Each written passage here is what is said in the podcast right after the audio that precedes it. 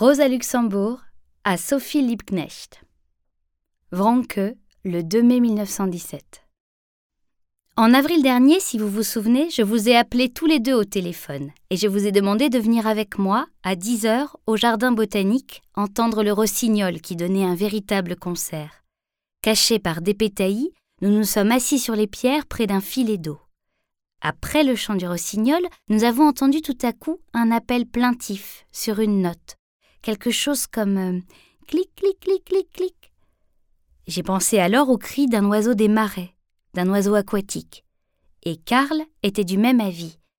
Mais nous n'avons pas pu savoir exactement. Eh bien, imaginez-vous qu'un beau matin, il y a quelques jours de cela, j'ai entendu ici le même cri plaintif qui venait du voisinage. Le cœur battant d'impatience, j'ai voulu savoir quel était cet oiseau, je n'ai eu de cesse jusqu'à ce que j'ai trouvé, et j'apprends aujourd'hui, qu'il ne s'agit pas d'un oiseau des marais, mais du torcol, qui est une sorte de pic. Il n'est guère plus gros qu'un moineau, et son nom lui vient de ce qu'il essaie d'effrayer l'ennemi par des attitudes comiques et par des contorsions de la tête lorsqu'il est en danger. Il ne se nourrit que de fourmis, qu'il attrape avec sa langue collante, à la manière du fourmilier. C'est pourquoi les Espagnols l'appellent hormiguero, l'oiseau fourmilier. D'ailleurs, Meurique a consacré à cet oiseau un charmant poème humoristique qui a été mis en musique par Hugo Wolf. Je suis aussi heureuse que si j'avais reçu un cadeau depuis que je connais le nom de l'oiseau à la voix plaintive. Vous pourriez l'écrire à Karl, cela lui ferait plaisir. Ce que je lis?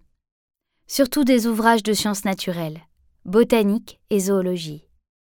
Hier, par exemple, j'ai appris pourquoi les oiseaux chanteurs disparaissent d'Allemagne.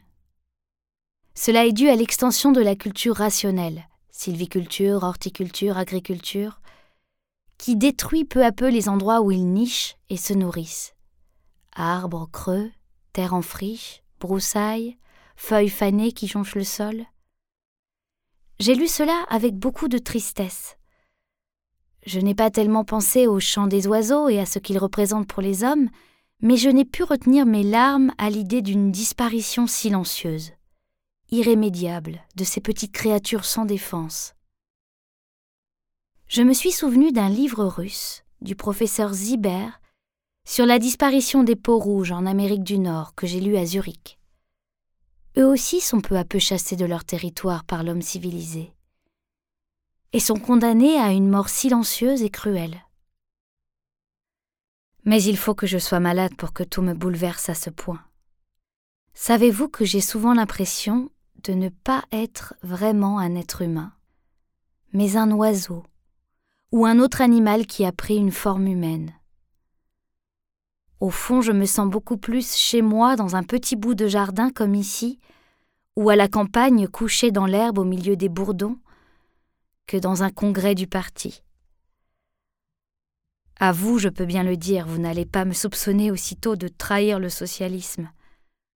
Vous le savez, j'espère mourir malgré tout à mon poste, dans un combat de rue ou un pénitencier. Mais en mon fort intérieur, je suis plus près des maisons charbonnières que des camarades. Ce n'est pas que je trouve dans la nature un repos, un refuge comme tant d'hommes politiques qui ont intérieurement fait faillite.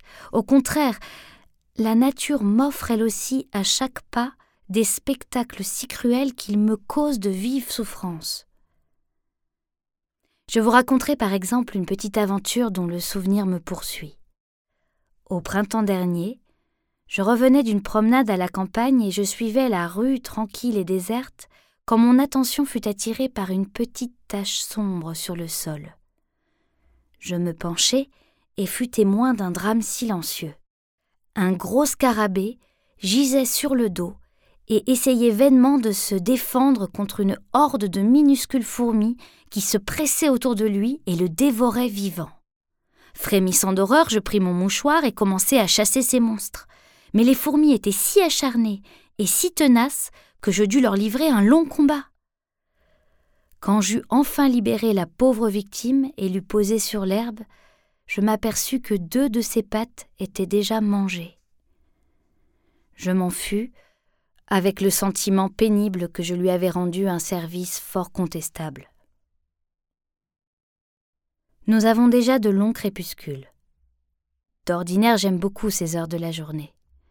À Sudende, j'avais une quantité de merles. Ici, ils ne se montrent pas et se taisent pour le moment.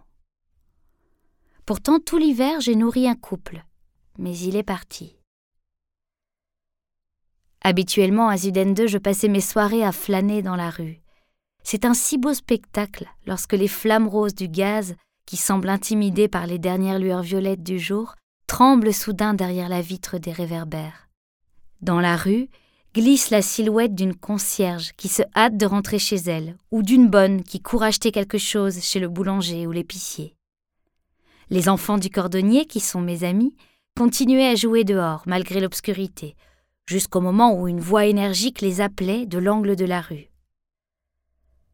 À cette heure, il y avait toujours un merle qui ne pouvait trouver le repos et qui soudain jetait des cris perçants, ou bavardait comme un enfant mal élevé et volait bruyamment d'arbre en arbre, et je restais au milieu de la rue à compter les premières étoiles.